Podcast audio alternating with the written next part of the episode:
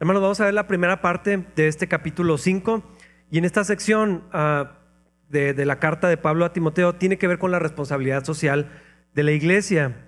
No se trata solamente de este tema, ah, pero creo que es importante aprovechar el pasaje para considerar algunas cosas con respecto a esto. ¿Qué responsabilidad tiene la iglesia o qué responsabilidad no tiene la iglesia con respecto a las personas vulnerables? Si revisas la historia de la iglesia, ah, siempre ah, la iglesia cristiana ha cumplido un rol eh, en la sociedad y ha dejado huella en la vida de muchísima gente.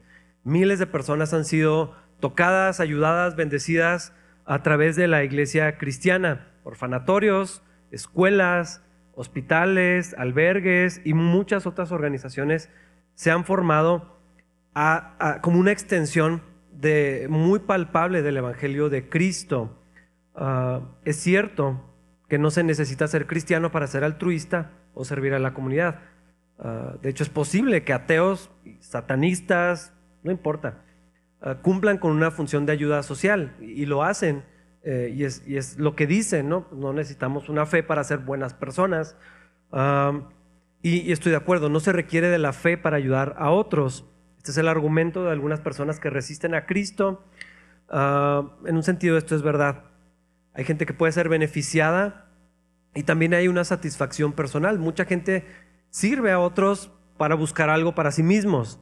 Ah, que a veces es, esto, es este sentido de propósito, de satisfacción, hay valor en todo esto. Pero, pero ¿cómo se deben de ver estas cosas a la luz de las escrituras y de la fe genuina? Si la gente que no conoce a Cristo, si la gente que resiste a Jesucristo, tienen un, rol de, ayuda en la comunidad y, sirven en la comunidad, bueno, cuanto más la iglesia de Cristo. Ah, ¿Cuál es el llamado de Dios para nosotros los creyentes con respecto a la ayuda social? ¿Qué tanta responsabilidad tenemos los cristianos de aliviar las cargas de la sociedad y hasta dónde se extiende esa responsabilidad? Eh, la verdad creo que no son preguntas tan sencillas de responder y casi siempre lo que he escuchado así en lo práctico, la respuesta más, más común es algo como obviamente tenemos que ayudar. Claro que tenemos que ayudar. ¿Cómo no vamos a ayudar a los demás? Y aunque esto es verdadero, creo que no es tan sencillo. Ah, y eh, así que en el estudio de hoy vamos a desempacar un poquito acerca de esto. Vamos a ver parte de lo que Dios tiene que decirnos al respecto. Y Pablo le escribe a Timoteo para darle instrucciones de cómo ayudar a las viudas de la comunidad cristiana. Ah, por supuesto, no es una limitante de que solamente a las mujeres en la iglesia, ah, pero sí hay algunos parámetros, hay recomendaciones, hay límites, tal vez podríamos decir esta palabra, que la Biblia nos indica en cómo administrar este servicio. Entonces lo que vamos a hacer es considerar desde un, que Dios expresa tener un corazón sensible, una preocupación, y casi siempre aparecen mencionados juntos, viudas, huérfanos y extranjeros. Siempre aparece, eh, o, muy eh, eh, frecuentemente vamos a encontrar estos tres grupos mencionados. Ah, básicamente estamos hablando de grupos marginados, los más desprotegidos en la sociedad, que constantemente eran descuidados, olvidados y hasta abusados. Por toda la Biblia vemos que Dios espera de su pueblo y pide a su pueblo ser misericordiosos hacia las personas que pertenecen a estos grupos, los más vulnerables. En el caso de la era de la iglesia, sabemos que el corazón de Dios sigue siendo el mismo. Su deseo, su interés, su, compasión sigue siendo la misma. Tal vez se manifiesta de una manera distinta, nada más por los aspectos culturales, tecnológicos también, el, desarrollo de la sociedad hace que las condiciones sean diferentes, pero es obvio que, los creyentes ah, vamos a servir y a cuidar a los más desprotegidos de maneras distintas que como lo hacía la nación de Israel en el Antiguo Testamento. Eh, por, definición así es. Ah, pero creo que tenemos que poner atención en esta área. Lo que pensamos al respecto, lo que sentimos al respecto, las acciones que tomamos, la importancia que le damos a estas cosas puede revelar mucho acerca de nuestra condición espiritual. Eh, en un sentido, una compasión genuina por los más desprotegidos es, es como un termómetro espiritual. Ah, entonces, ¿cuál es la responsabilidad social de la iglesia? Bueno, vamos a ver un poco sobre esto. Pero antes Pablo eh, le dice a Timoteo acerca de sus relaciones con los miembros de la iglesia. Versículos 1 y 2. Nunca le hables con aspereza a un hombre mayor sino llámale la atención con respeto como lo harías con tu propio padre. Dirígete a los jóvenes como si les hablaras a tus propios hermanos. Trata a las mujeres mayores como lo harías con tu madre y trata a las jóvenes como a tus propias hermanas con toda pureza. No sé si ya vieron el común denominador en esto, es muy obvio. Dios espera que entre cristianos nos tratemos como una familia, como una familia saludable, obviamente. Ah, y, aquí está incluido el aspecto de que todos podemos aprender de los demás. Ah, Timoteo tenía una responsabilidad muy particular, pastorear a la iglesia, una iglesia grande, complicada, ya hemos hablado sobre esto, ah, pero esto incluía que él tenía que pastorear o dirigir o cuidar a todo tipo de personas, mayores y menores que él, hombres y mujeres, por supuesto. Ah, y su trabajo incluía ocasiones para corregir, tanto como para enseñar, para alentar, para cuidar, para acompañar. Por lo tanto, se esperaba que Timoteo tuviera una vida que fuera un buen ejemplo. Si nos regresamos hacia el, capítulo 3, eh, aquí empieza, Timoteo, que nadie tome, que nadie te haga menos, sea un buen ejemplo. Cuida tu vida, cuida la doctrina, cuida la manera en que te conduces y todos los requisitos para los líderes. Bueno, está implícito que eh, Timoteo debería de, vivirlos. Ah, su carácter tenía que respaldar la enseñanza, pero también el cuidado y también la autoridad que tenía sobre la gente, en este caso como pastor. Pero Pablo le recomienda a Timoteo que debería de ver a las personas y tratarlas como si fueran miembros de su familia. ¿Qué quiere decir esto? Que tiene que amarlos, tiene que haber amor, ah, paciencia, toda pureza, ah, con respeto, con el interés que uno tiene por los que más ama. Ah, la imagen de la familia tiene límites, por supuesto. Eh, no es estrictamente eso, sino la manera en que nos vemos, el, interés genuino de unos por otros, el servicio, eh, el, amor, el cuidado que tenemos por los miembros de nuestra familia se tiene que extender hacia la iglesia. Si vemos a la iglesia solamente como alguien que me topo los domingos, que si quiero ni saludo o lo evito, en lugar de ver como, como algo más que Dios quiere, vamos a errar en el propósito que Dios tiene para, la iglesia. Ah, por supuesto, la verdad tiene que ser un, fundamento para que las relaciones tuvieran unidad. Y por eso eh, Pablo es específico con decirle, cuando corrijas a alguien mayor, hazlo con respeto, háblale como si fuera tu papá. Si vas a, tratar con las hermanas mayores que tú, trátalas, cuídalas, háblales como si fuera tu propia mamá, con humildad con cariño, con respeto, con cuidado, con paciencia. Todos estos elementos es lo que se esperaba de Timoteo como pastor. Pero como ya lo vimos, eh, eh, esto debe ser la manera que todos los cristianos vivimos, porque este es el carácter de Cristo. Así se debería de ver en todas nuestras relaciones en la iglesia. Y yo estoy seguro que esto es lo que Dios espera de nosotros, que nos tratemos, que nos amemos, que nos cuidemos, que nos sirvamos como miembros de una enorme familiota, ah, aunque no nos veamos tan frecuentemente, pero no sé si ustedes ven a su familia también tan seguido. A veces no se puede, no siempre tienes ocasión de estar todo momento, toda ocasión, toda, tal vez, si así es, ah, son los menos, todos estamos ocupados, pero, pero este es el corazón de Dios para su iglesia. Y luego Pablo pasa al tema principal de esta sección, versículo 3. Atiende a toda viuda que no tenga nadie quien la cuide. Como mencioné al principio, en la Biblia vamos a encontrar muchas veces el corazón de Dios por los más desprotegidos. Y en particular se señalan estos tres grupos de personas, las viudas, los huérfanos y los extranjeros. No son las únicas personas vulnerables, no es limitante, no es exhaustiva la lista, pero son los más representativos. En particular por las condiciones eh, del pueblo de Dios, sobre todo cuando nos, vamos hacia el Antiguo Testamento. Estos grupos de personas eran marginados, padecían muchas dificultades y escasez, pasaban hambre, batallaban con acceder a, las necesidades más básicas de las personas, estaban desprotegidos de manera legal también y en todas las áreas de la vida cotidiana. Eran maltratados, eran abusados, eran engañados. Era muy común ver que a las viudas, sobre todo, se les defraudaba con sus tierras, con sus propiedades, eh, había muchos, muchos engaños, había manipulación, había explotación, eran defraudados porque no tenían quien los defendiera.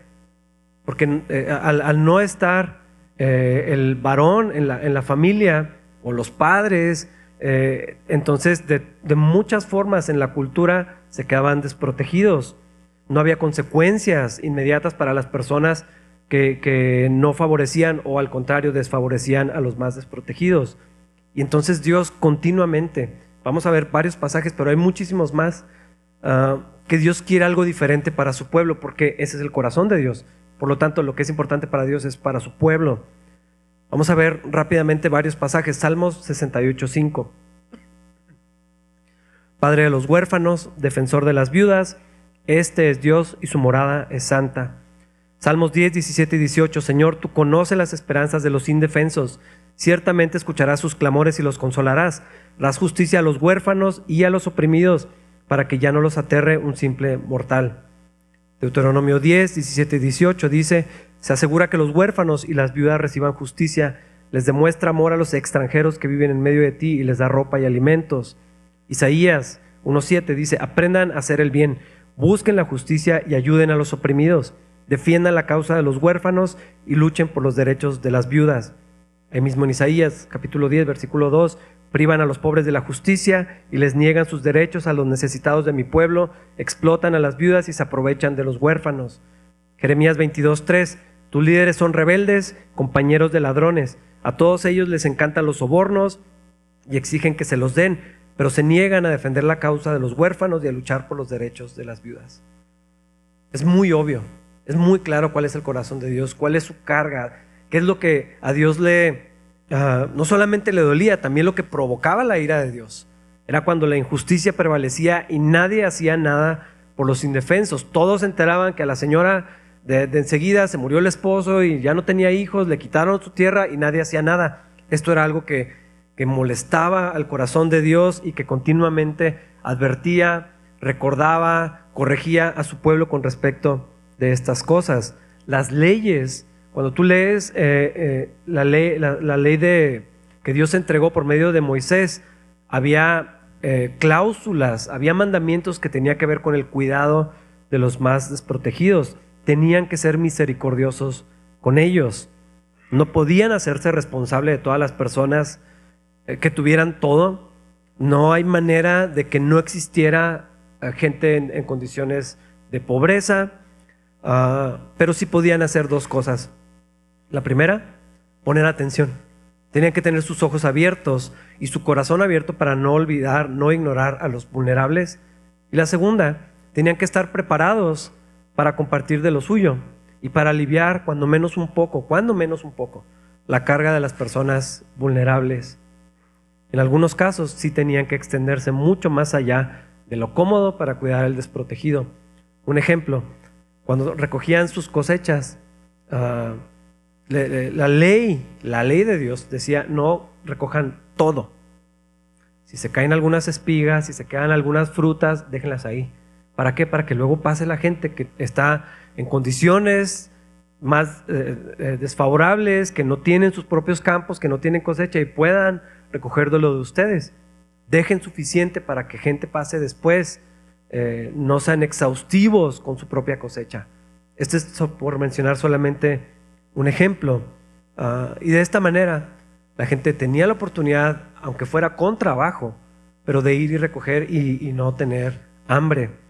Ah, en el Antiguo Testamento hay muchas advertencias como las que vimos ahorita, reprensiones contra la nación, pero en particular contra los líderes, porque no hacían justicia, porque ignoraban las causas de estas personas.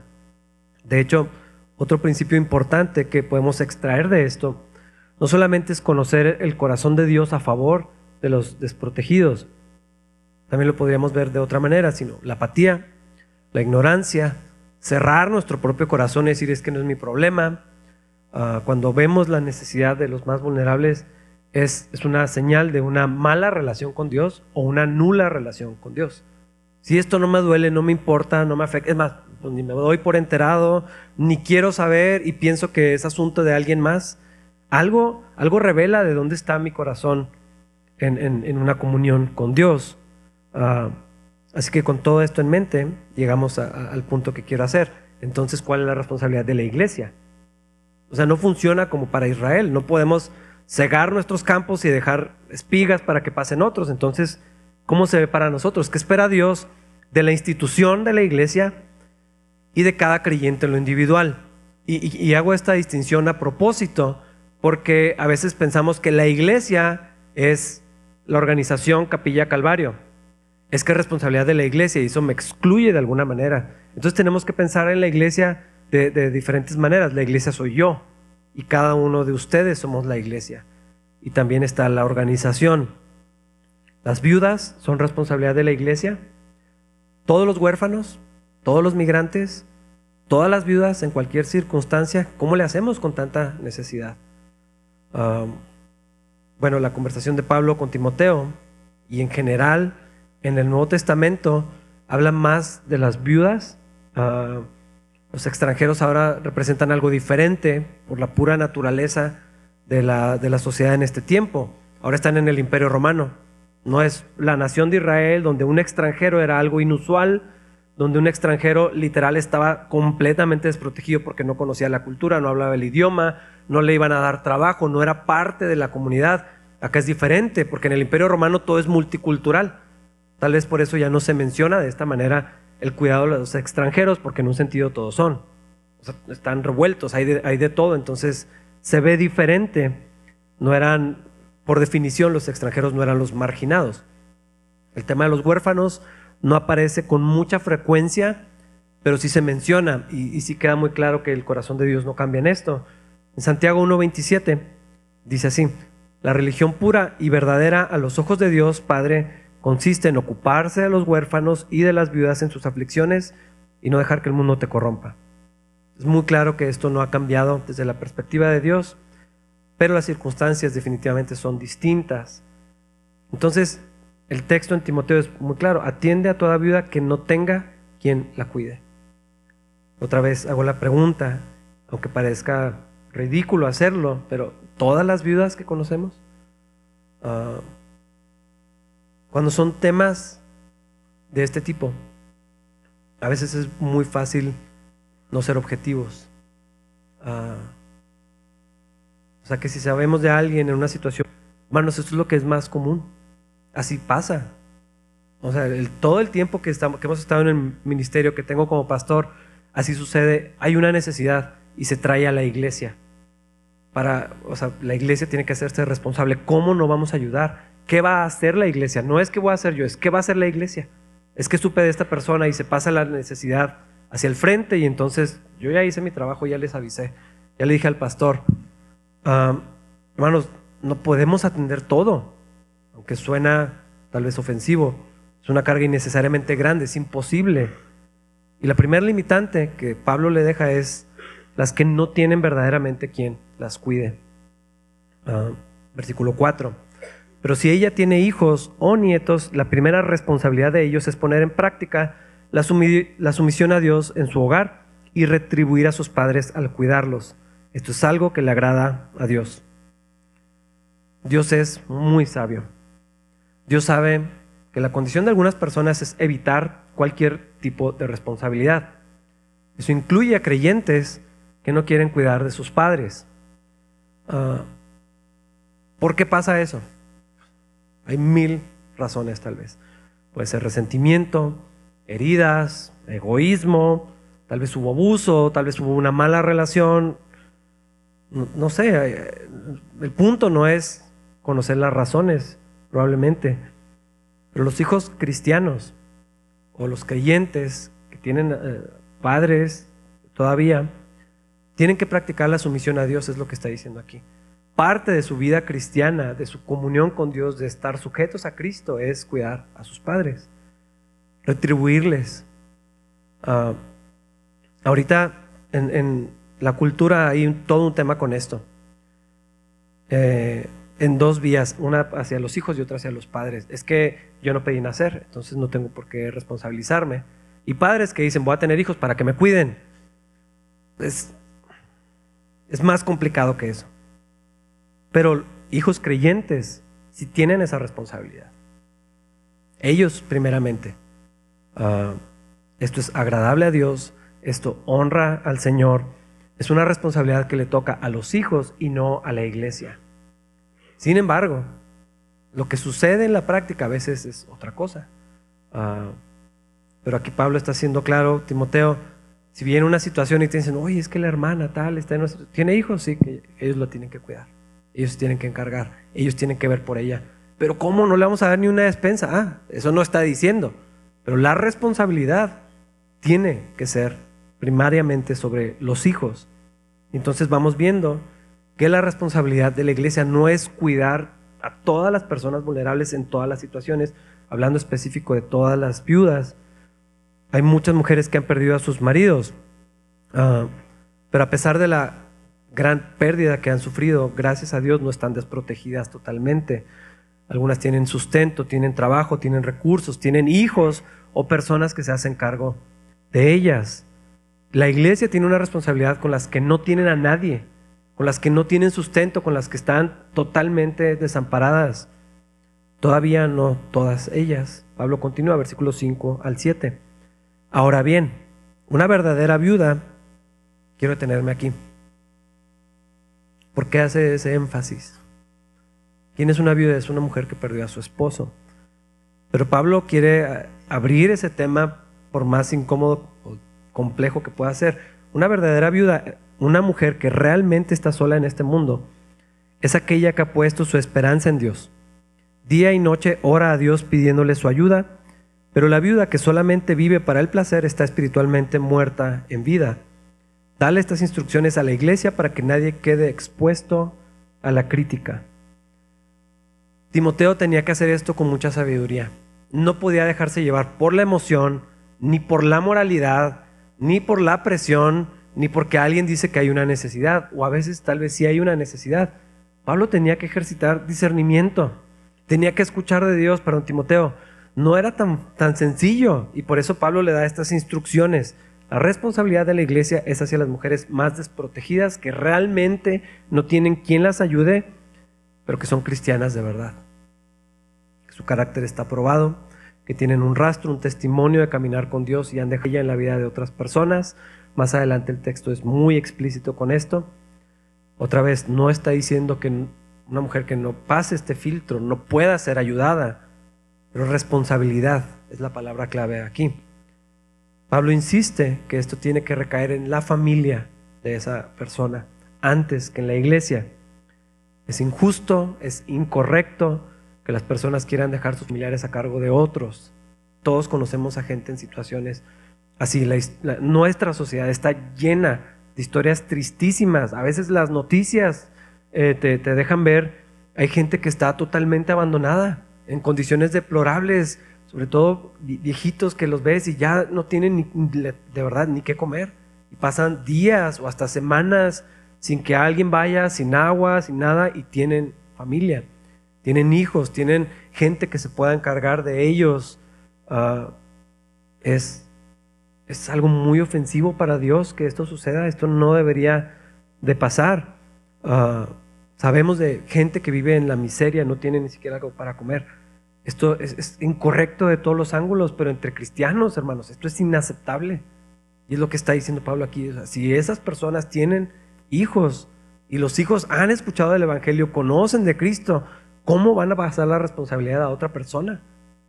Y a veces, otra vez, se meten aquí muchos factores y defendemos o justificamos y hay muchas cosas muy complicadas, pero en, esencia esto es bastante claro.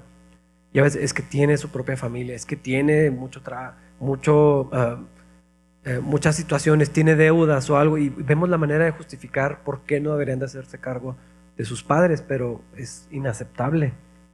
Mira lo que dice, versículo 8. Aquellos que se niegan a cuidar de sus familiares, especialmente los de su propia casa, han negado la fe verdadera y son peores que los incrédulos. Así dice Dios. Un creyente que es negligente con su familia, en particular con sus padres, es peor que un incrédulo. Va totalmente en contra de la fe, es opuesto a ser cristiano, porque ser cristiano es como Cristo, y esto es contrario, es negar la fe. Este pasaje lo podemos ampliar un poco. Ah, entiendo muy claramente el contexto, pero creo que, creo que podemos hablar a los varones con respecto a la responsabilidad de proveer para las necesidades de la casa. Hay muchos hombres que son muy flojos, que se llenan de pretextos para no trabajar. Me da tristeza, pero he conocido un montón así. No, es que eso no es un buen trabajo, es que no me pagan lo que merezco, es que no me gustó, es que me hablaron feo, es que lo que sea. Y ellos pueden renunciar a todos sus trabajos, pasar temporadas enormes sin trabajar, pero la esposa no. Ella sí se tiene que quedar en su trabajo. Es un buen trabajo, ese sí lo tiene que cuidar. Ah, he visto muchísimo esto en hombres creyentes que dicen amar a Dios y dejan la responsabilidad en su esposa. Ah, o tal vez no se la entregan completamente, pero les favorece mucho esta filosofía de, pues somos iguales, para quitarse eh, la responsabilidad que Dios claramente nos da en la Biblia. A mí me parece que la Biblia enseña que si una esposa trabaja o no, ese no es el asunto. La esposa, los hijos pueden participar del sustento, pero la responsabilidad es del hombre. Y esa es la palabra clave, responsabilidad. O sea, ¿quién, quién va a dar cuentas por eso? No, pues todos comemos. Pues sí, pero Dios dice que tú. A mí me queda claro que la Biblia habla sobre esto. Entonces este versículo, yo sé que el contexto es las viudas y cuidar a los familiares desamparados, pero no podemos ignorar que es un principio lo que estamos leyendo. Alguien, o sea, alguien tiene que ser responsable de la familia, del sustento, de proveer. Ah, y en este caso, creo que la Biblia, desde el principio a fin, vemos que los hombres tenemos esta responsabilidad. Pero el contexto es de las viudas y las familias que desatienden a su familia. Hay algo muy inapropiado cuando cristianos ignoran a sus padres o familiares que están en situaciones muy complicadas. Yo sé que todo esto trae un montón de factores, circunstancias, problemas, pleitos. Es que yo sí, pero mis hermanos no me ayudan. Somos cuatro, ¿por qué nomás yo? Es bien complejo, no es tan sencillo y es una dinámica que sucede todo el tiempo. Pero a fin de cuentas, Dios nos llama a los que tenemos una comunión con Él, a los que somos de Cristo, a tomar responsabilidad, en particular con los que están desamparados. Y Pablo vuelve a insistir en la claridad para que Timoteo entienda bien a quién debe ayudar como iglesia. Versículos 9 y 10. Para que una viuda esté en la lista de ayuda, otra vez más a tener aquí. hermanos, si hiciéramos un censo diríamos, pues todas, ¿verdad? Dios dice, otra cosa. Para que una esté en la lista de ayuda, tiene que tener al menos 60 años y haberle sido fiel a su marido. Debe ser alguien que se haya ganado el respeto de todos por el bien que haya hecho. Crió bien a sus hijos, fue amable con los extranjeros y sirvió con humildad a otros creyentes, ha ayudado a los que están en dificultades, ha estado siempre dispuesta a hacer el bien. En el libro de, ahorita voy a regresar a esto, en el libro de Hechos encontramos una situación en la iglesia cuando empezó a crecer, mucha gente se estaba convirtiendo a Cristo. Entonces la iglesia empezó a crecer y junto con la iglesia crecieron los problemas, las situaciones. Allá en Hechos 6, versículos 1 y 2, dice, al multiplicarse los creyentes rápidamente, hubo muestras de descontento. Los creyentes que hablaban griego se quejaban de los que hablaban hebreo, diciendo que sus viudas eran discriminadas en la distribución diaria de los alimentos. Hubo descontento, hubo aparente injusticia no está muy claro si era injusto o era una percepción, pero requería de soluciones. Entonces se nombraron por primera vez diáconos y los apóstoles dicen, nosotros tenemos una prioridad, vamos a escoger hombres llenos del Espíritu con buen testimonio para que ellos se encarguen de la distribución de los alimentos. Ellos van a tener la responsabilidad de organizar, de coordinar cómo se distribuye para que sea justo. Entonces la iglesia va a ser mejor cuidada. Pero esto nos deja ver que la situación de las viudas era grande.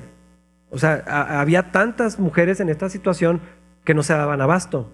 Eh, estaba creciendo este segmento de la población que necesitaba de ayuda y no se podían atender a todas ah, en una situación vulnerable sin que terminaran complicaciones. Eran muchas y hermanos, la iglesia tiene recursos limitados. Yo he visto que algunos piensan que la iglesia es un pozo sin fondo de recursos inagotables. Ah, hay gente que me lo ha dicho, ay, pues está grande el, local, supongo que tienen un montón de dinero, hermanos, no tienen ni idea.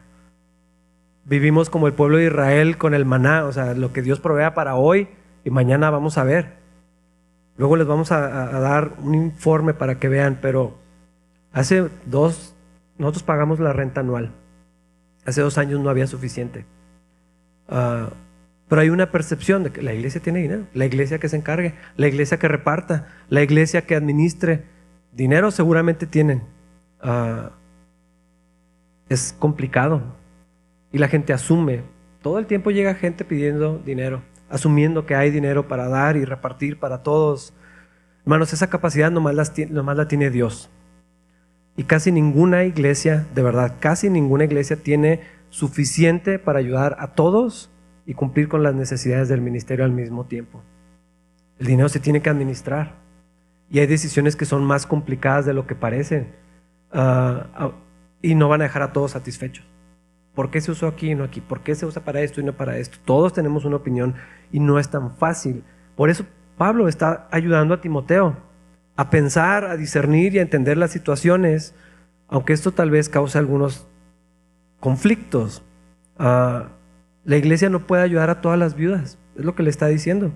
No por igual, al menos no puede hacerse responsable de todas. Eso es, lo, que le está diciendo Pablo a Timoteo. Mayores de 60 años, o sea, las que ya no pueden trabajar tal vez, las que están en otra condición, fieles a su marido, que tengan el respeto porque ah, han hecho el bien constantemente y la gente tiene una buena opinión de las hermanas, crearon bien a sus hijos, fueron buenas mamás, fueron amables, fueron misericordiosas con otras, es gente que participa, gente que ayuda, gente que ha cuidado. Cuando tenía las posibilidades, cuidaron a otros, sirvieron a otros, atendieron al extranjero. A los mismos desprotegidos, en su momento ellas son las que sirvieron, estaban involucradas en la vida de la iglesia, en la vida de otros. Pablo le dice, Timoteo, esas son las que están en la lista. E, sobre esas tiene responsabilidad la iglesia, la comunidad, la organización. Y luego las viudas más jóvenes, ¿qué pasa con ellas? Versículos 11 al 15. Las viudas más jóvenes no deberían estar en la lista, porque sus deseos físicos podrán más que su devoción a Cristo y querrán volver a casarse. De esa manera serían culpables de romper su promesa anterior, y si están en la lista se acostumbrarán a ser perezosas y pensarán todo el tiempo, pasarán todo el tiempo yendo de casa en casa chismeando, entrometiéndose en la vida de los demás y hablando de lo que no deben. Así que yo aconsejo a estas viudas jóvenes que vuelvan a casarse, que tengan hijos y que cuiden de sus propios hogares. Entonces, el enemigo no podrá decir nada en contra de ellas, pues me temo que algunas ya se han descarriado y ahora siguen a Satanás. No sé por qué Pablo está diciendo esto. De verdad no quise ni averiguar. Es muy claro porque está diciendo algunas ya, o sea, está pensando en gente. Está diciendo, algunas hermanas erraron. Eh, algo pasó que llevó, a Pablo a decir esto, ¿verdad? Eso es muy claro.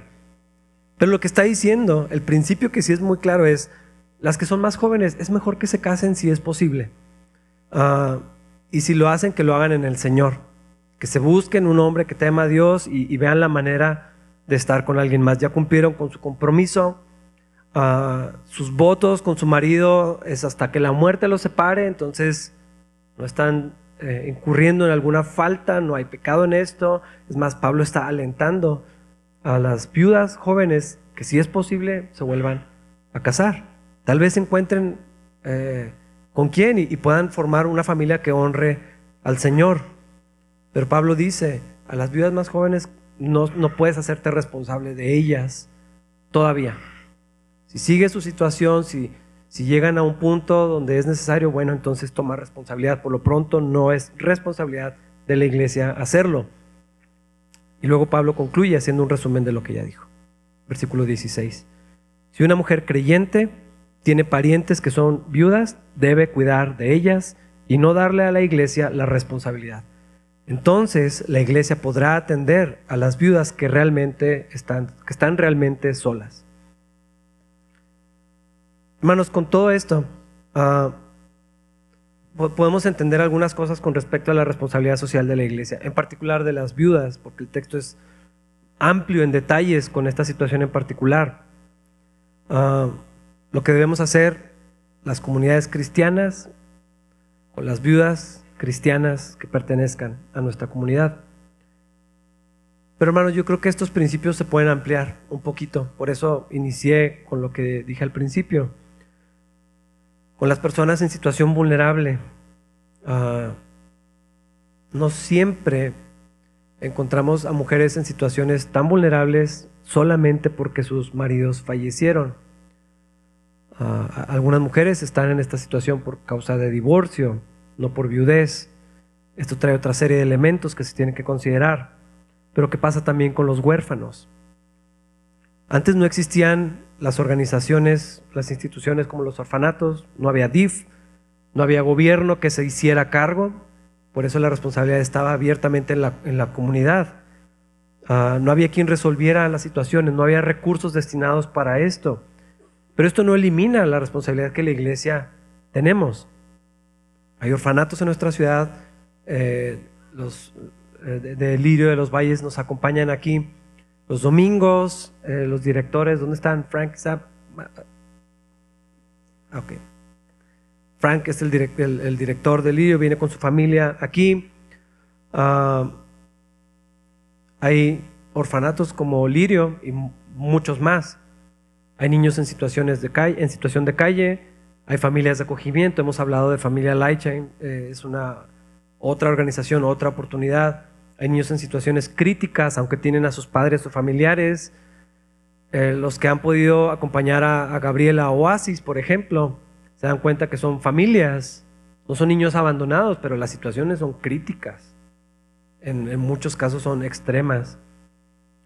Los extranjeros en nuestra ciudad o en nuestras vidas, no todos tienen una situación de vulnerabilidad, por supuesto. Ah, hoy nos acompañan muchos americanos, ah, pero el corazón de Dios sigue siendo el mismo, de acoger, de cuidar a los que vienen de otro país, están en otra cultura, no entienden el, idioma todavía, no conocen la ciudad, el corazón de Dios creo que sigue siendo el mismo. Al mismo tiempo, tenemos una crisis migratoria. Eso sabemos que está sucediendo, Obviamente eh, está afectando mucho más en la frontera con los Estados Unidos, pero no se limita a esas circunstancias. Todos vemos, yo creo que ya se dieron cuenta, en las calles, sobre todo en ciertos cruceros, en ciertas zonas, hay cada vez más migrantes. hay familias a veces enteras que están en la calle, que están buscando ayuda, apoyo, que está mucha gente que está viniendo. Algunos viven bajo los puentes, allá en el circuito universitario, si tú pasas, Obviamente, a menos que pongas atención, no, lo vas a notar, pero bajo los puentes hay casas. O sea, ya, tienen, ya están cubiertas con lonas y hay gente que vive ahí. Son espacios muy amplios, así están diseñados y la gente ya se metió. Ah, muchos quieren llegar al otro lado, otros ya se están estableciendo aquí. Hermanos, ¿qué vamos a hacer con todo esto? Con todo lo que mencioné, ¿cómo le hacemos? No podemos atender todas las situaciones, ¿verdad? Quisiéramos. Ojalá tuviéramos los recursos y la manera de suplir todas las necesidades para que nadie sufra, nadie tenga una situación tan vulnerable, tan crítica, pero no podemos ayudar a todos. No es de, responsabilizarnos, es, tenemos que ser honestos con esto. Y creo que Dios tampoco nos da la responsabilidad de cuidar a todos y de suplir todas las necesidades. Sería imposible. Yo estoy seguro que fracasaríamos, aún hermanos, si vendiéramos todo lo que tenemos, no sería suficiente. Entonces, ¿cómo le hacemos? Yo creo que podemos ver tres cosas en esto. Primeramente, entender el corazón de Dios para la gente en situación vulnerable. Si esto es importante para Dios, es importante para nosotros. Es la misma compasión que está en Cristo, está en el Espíritu de Dios, por lo tanto está en nosotros, porque el Espíritu mora en nosotros. Si esto es algo que le duele a Dios, a nosotros también. Si es algo que le preocupa a Dios, a nosotros también. Y tenemos que partir de aquí. Abrir los ojos, abrir nuestro corazón, estar atentos. No voy a suplir todo, ok, pero que sí. No puedo tener todas las oportunidades, pero cuáles sí me corresponden a mí. Los desprotegidos, los solos, los pobres, los abandonados, los que no pueden defenderse, los que ni siquiera pueden sostenerse a sí mismos. El corazón de Dios es para ellos, para cuidarlos, amarlos, servirlos, ayudar en la medida de nuestras posibilidades. Por lo tanto, la apatía, la ignorancia, evitar estas cosas, pensar que no nos corresponde y decir, bueno, es tanto que no puedo hacer nada, entonces no hago nada. No, no sé, no, no comunica algo correcto de nuestro corazón. Otra vez creo que puede ser una manera de revisar si tenemos una buena relación con Dios o una nula relación con Dios tal vez. Tenemos que tener esto en nuestro radar. Esto es importante para Dios, es importante para nosotros. La segunda cosa que debemos considerar es la responsabilidad de la iglesia como organización y la personal. Hay una diferencia. La iglesia como institución, hermanos, no puede hacerse cargo de todas las necesidades. No, se puede. Y lo, complejo es que siempre se siente injusto. Cuando llega una necesidad y no la comunicamos, no la suplimos, no la apoyamos, siempre hay alguien lastimado, hay alguien ofendido, ¿por qué no atendieron esto si es una persona? ¿Y por qué vamos a hacer diferencias? Y todo este tema entra en la conversación y es más complicado de lo que parece. Ah, la iglesia otra vez tiene recursos limitados, cualquier iglesia, que deben administrarse con cuidado, con sabiduría, con oración. Al mismo tiempo, la iglesia somos todos nosotros. Entonces, cuando yo vea una necesidad, cuando yo conozco una familia, cuando yo me entere de una situación, es muy probable, hermanos, que Dios me esté diciendo a mí que yo haga algo. Tal vez algunas de esas situaciones deben escalar y tal vez algunas de esas se van a trasladar a la comunidad. Pero hermanos, es muy probable que cuando yo vea una necesidad, cuando yo me encuentre con esa persona, esa familia, esa lo que sea, tal vez Dios me está diciendo a mí que yo tengo que ser los brazos, los pies de Cristo y mostrar el amor de Cristo a esas personas. En lugar de querer pasarle la responsabilidad a otro, primero tengo que revisar qué parte me va a tocar a mí. Esa carga, esa necesidad que yo veo, tal vez Dios quiera que yo la supla, al menos en parte, ah, antes de pasar esa responsabilidad hacia la organización. Este pasaje nos enseña que debemos establecer algunas prioridades también. Hermanos, el principio que vemos en el Antiguo Testamento es no consumas todo lo que puedes. Si tu cosecha te da tanto, deja una parte para los demás. Tal vez ese principio lo podemos traer a nuestras vidas. Si nuestro presupuesto está al tope, ah, pues claro que nunca vas a tener para darle a nadie. Si no apartas para misiones, si no dejas un huequito, si, si siempre vives al tope, o es más, todavía más de, de lo que tu vida te permite, obviamente nunca va a haber un espacio para compartir. Y lo que Dios, a través de la ley, comunicaba a su pueblo es, de todo lo que tienes, no todo es para ti. Tienes que dejar un margen para ayudar, para compartir, para ser generoso, para, para bendecir a alguien más. Eh, aprende a vivir con menos del tope de tu capacidad. Ese yo creo que sí es un buen principio para todos nosotros, tener un margen para, para bendecir, para compartir con otros. Ah, no quiere decir que no podamos ayudar a más personas, pero la responsabilidad la responsabilidad es limitada, aunque el servicio pueda ser más amplio. Y por último, en todo esto yo creo que el elemento que nos va a ayudar a entender y administrar todo esto es una comunión con Dios, la guianza del Espíritu Santo. Jesús dijo, cuando estaba siendo ungido en Betania y estaban ofendidos, es que hubiéramos vendido eso, cuántos pobres hubiéramos podido ayudar y surgió la moralidad de algunos y el Señor dijo, pobres siempre va a haber. Siempre va a haber a quien puedan ayudar. Pero lo que ahora está pasando era algo muy específico. Ese, es el, punto. Hay un pasaje en Lucas que dice, en los tiempos de Elías había muchas viudas. Muchos hombres murieron, fue una sequía tremenda, tres, tres años sin lluvia, eh, había muchas mujeres necesitadas en Israel. ¿Y a quién envió Dios a siervo? A la viuda de Sarepta, a una extranjera. ¿Por qué Dios no atendió las necesidades de Israel? ¿Quién sabe? Eh, por eso quiero insistir que la moralidad o la pura necesidad no son los indicadores de que hay que hacer algo. Tenemos que escuchar de Dios. Yo sé cómo puede sonar esto y yo sé que puede ser hasta confuso. ¿Cómo no vamos a hacer nada? Pues no sé. Así vemos en la Biblia. Tengo que escuchar lo que Dios me dice. Tengo que saber dónde Dios me quiere, dónde pongo mis recursos, dónde pongo mi atención, cuándo tengo que compartir esta carga esta situación, eh, ahí, mismo en Lucas dice, en Israel había mucha gente con lepra. ¿Por qué? Porque el, que fue sanado fue Naamán. Todos sabemos la historia de Naamán, se enseña hasta a los niños. ¿Por qué Dios sanó a uno de fuera? Pues porque Dios así lo quería hacer. Dios quería hacer algo en específico en la vida de esa persona, no sanó a todos, pero a ese sí, a uno de fuera. ¿Qué quiero decir con esto? Que tenemos que estar bien atentos a la dirección de Dios. Tenemos que ejercitar eh, eh, eh, nuestro oído, para entrenarnos para oír cuando Dios nos está hablando, cuando Dios nos está indicando, cuándo es mi deseo, mi moralidad, mis ganas de ayudar y cuándo es claramente, ok, esto sí es de Dios, aquí sí tengo que participar, esto sí nos corresponde, aunque tal vez otros no lo entiendan, aunque tal vez algunos se ofendan porque decimos que no. Es más, hasta tal vez se nos hace el corazón así chiquito, porque no podemos suplir todas las necesidades, pero la que Dios me llama, bueno, aquí es donde voy a poner mi interés. Tenemos que aprender y reconocer, Dios es más justo que nosotros. Dios sabe lo que hace, Dios tiene compasión. Ah, nos vamos a meter en muchos problemas, hermanos. Podríamos hacer más daño en lugar de ayudar. Cuando vamos y metemos las manos donde Dios no nos está guiando. Pero es que es algo bueno, es que es una necesidad, ya sé. No, no sé cómo explicarlo de otra manera. Tenemos que huir de Dios en todo esto. ¿Cómo le vamos a hacer para saber cuáles sí me corresponden? ¿Cuáles tengo que hacer algo yo? ¿Cuándo es algo temporal? ¿Cuándo es algo que le paso a la iglesia? ¿Cuándo es una responsabilidad que adoptamos como familia? ¿Cuándo hay que decir que no?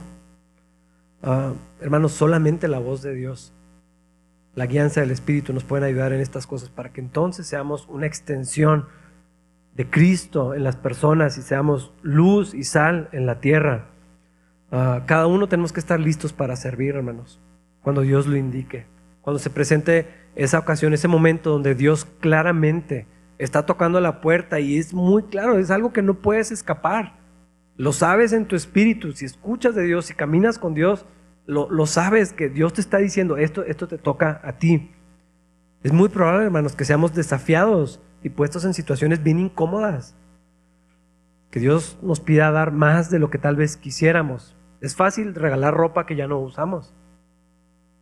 Ah, es más difícil darle a alguien mis zapatos, que me gustan, mis favoritos.